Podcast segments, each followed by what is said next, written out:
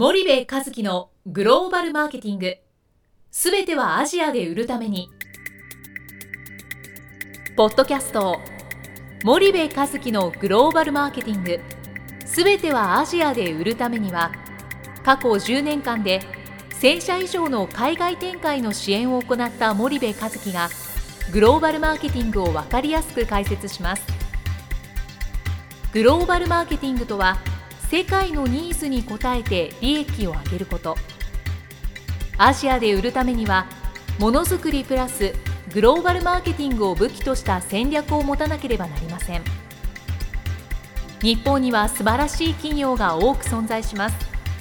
その企業とともにアジア市場を目指したい。再びジャパンアズナンバーワンと呼ばれる時代を作りたい森部一樹はそんな思いを持ちながらこの番組を皆様にお届けいたしますこんにちはナビゲーターの東太郎ですこんにちは、森部和樹です。じゃあ森部さんはい。前回に引き続き、はいニューヨークからお伺いしてるんですけど、はい。まあ、前回アメリカのブローカーの話があったんですけども、はい。そのまあ、アジアと、はいまあ、の違いでブローカーとディストリビューターで違いますと、はい。でもう少しちょっと突っ込んで話をして、はい。アメリカのブローカーとかはいと話すときに、はい。まあ、日本とかアジアとはい。何のどのような違いを感じるかっていうのを少し教えていただきたいんですけど。はい。えっと、最近の、まあ、アジア、まあ、中国でも ASEAN でも、あの、リテーラー、まあ、小売りも、そのディストリビューターも、その、会社概要とか製品概要はいいから戦略を見せろみたいな話生意気にするじゃない？なんだけどその流れって結局アメリカの流れを組んでいてでアメリカはもっとそれがきつい。で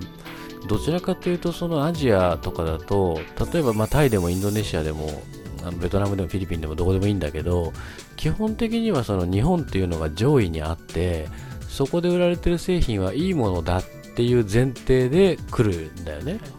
だからただ価格が高いから価格を合わせてっていう議論にしかならないと。で価格をじゃあどう折り合いつけれますかっていう議論とあとリスティングフィーこれぐらいかかりますよ。さあやりましょうみたいな。4P で言うとプライスのところに話がこうすごくフォーカスされちゃうんだよね。でプロダクトっていうものはそもそも日本で売れてるし日本が上位に位置してるっていう認識を我々もしてるしアジアの小売もディストリビューターもしてるからその製品が本当にインドネシアに適しているかとかタイに適しているかっていうのは例えば価格を下げるために小分けにするとか価格を下げるためにそのサシェットにするとかそういう議論ではなされるけどそもそもその国に合ってるのかどうかっていう議論は本当の意味ではされないよね。なんだけどアメリカに来るとその価格云々の話の前にそもそもお宅の商品は本当にアメリカに受け入れられるのっていうところの、えー議論からまず始まる。だからよりマーケティング要素が強くて 4P の4つのその P をちゃんと固めていく。でまず製品が本当にアメリカ向けなのかみたいな。でじゃあそこで受け入れられる価格帯ってどうなのか。でそれに対してチャンネルどうするんだ、えープロモーションどうするっていうことを4つ同時に求められるっていうのがアメリカの印市場の印象ですよね。一方でアジアはもうプライスだけみたいな。でチャンネルはうちでやろうよみたいな。うちだけでみたいな、えーインドネうんインドネシア全土でできないのにインドネシア全土独占みたいなね。うん、だけどこっちのディストリビューターはそんななんだろうあのいわゆるロジカルじゃないことは言わないよね。その自分たち一社じゃできないことは分かってるわけだから例えばニューヨークは我々にやらせてと。その他どうするの？どことやるの？なぜならば相対的にアメリカ全土で売り上げ上がってこないとニューヨークだけで売るっていうのもなかなか難しいから、まあ、チャンネルに関してもそうなるんで。結局まあ言うなればすごくマーケティングを 4P を同時並行的にこう求められるっていうのがアメリカ市場の印象印象というかまあ実態ですよね。そうするとまあ日本メーカーでもアメリカに進出しているうん。とこあると思うんですけど消費財だと、うん。森部さんの印象だと、うん。どう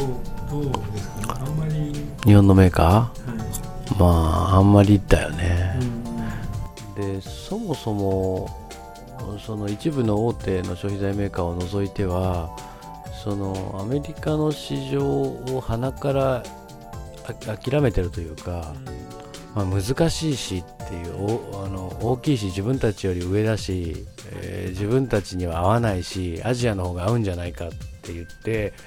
アメリカ市場を検討にをせずにアジアみたいなね。グローバルで検討してどこが一番適しているかアジアだねっつってアジアに行くんではなくてもうそもそもアメリカは鼻からカウントしてないみたいな。なぜならばきっと難しいでしょう。受け入れられないよねじゃあ格下のアジアに無理やり持っていこうみたいな。なんかそういうのがああるからまあなんだろう目につかないですよね。その日系のスーパーとかね。なんかに日系のそういうのあるじゃないですか。そういうとこ行けばあるけどはい基本的にそのメインストリームでうおすごいな日本のっていうのは少ないよね。うん。うん。そうすれば参入障壁はうん実際高いんでしょうかそれは。うんまあ今の日本の消費財メーカーのスタンスで言ったら高いよね。なんだけど実は本当に商品を売るっていうことはマーケティングミックスをしっかり考えていかないと継続的に売れていかないわけだからはい。そういう意味ではまあ当たり前のことをやるっていうだけなんだけどね。うんそうするとまあなんとなくやっぱり日本メーカーからすると敷居が高いなっていうのはうん。正直あると思うんですね。そうね。まあ、ウォールマートだったり、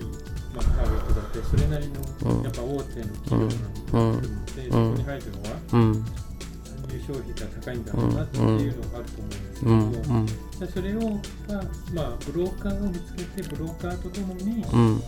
まあ、リテールにうん。参入していくっていうステップを踏むということなんでそうね。ステップとしてはり小売りに直接はいけないので、す。はい。基本的にはブローカー地域地域でブローカーを見つけてそのブローカーとともに、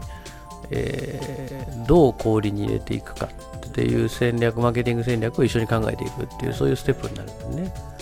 で当然そのためにはいろいろな準備が必要だし、えーそのままスッて入るっていうことにはならないと一方でアジアは価格の折り合いと仕切りの折り合いさえつけばとにかく入れましょうみたいな話になるんだけどそうは簡単にはならないけど結局消費財メーカーのことを考えるとそこまでしっかり最初にやっておけば、えー継続的に売れる可能性は一気に高まるわけででアメリカ市場で成功すればアジアの市場でも十分通用するわけじゃないですか。から僕はある意味アジアで成功するためにアメリカを取るっていうのは戦略としては間違ってないんじゃないかなと思うんですけどねうんなるほど、わかりました。じゃあ今日は時間が来ましたので、ここまでにしたいと思います。森部さん、ありがとうございました。はいありがとうございました本日のポッドキャストはいかがでしたか？番組では森部和樹への質問をお待ちしておりますご質問は podcast アットマーク spydergrp.com ポッドキャストアットマークスパイダー grp.com までお申し込みください。たくさんのご質問をお待ちしております。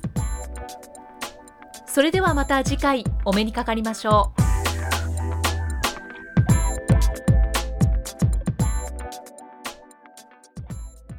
森部和樹のグローバルマーケティングこの番組はスパイダーグループの提供によりお送りしました。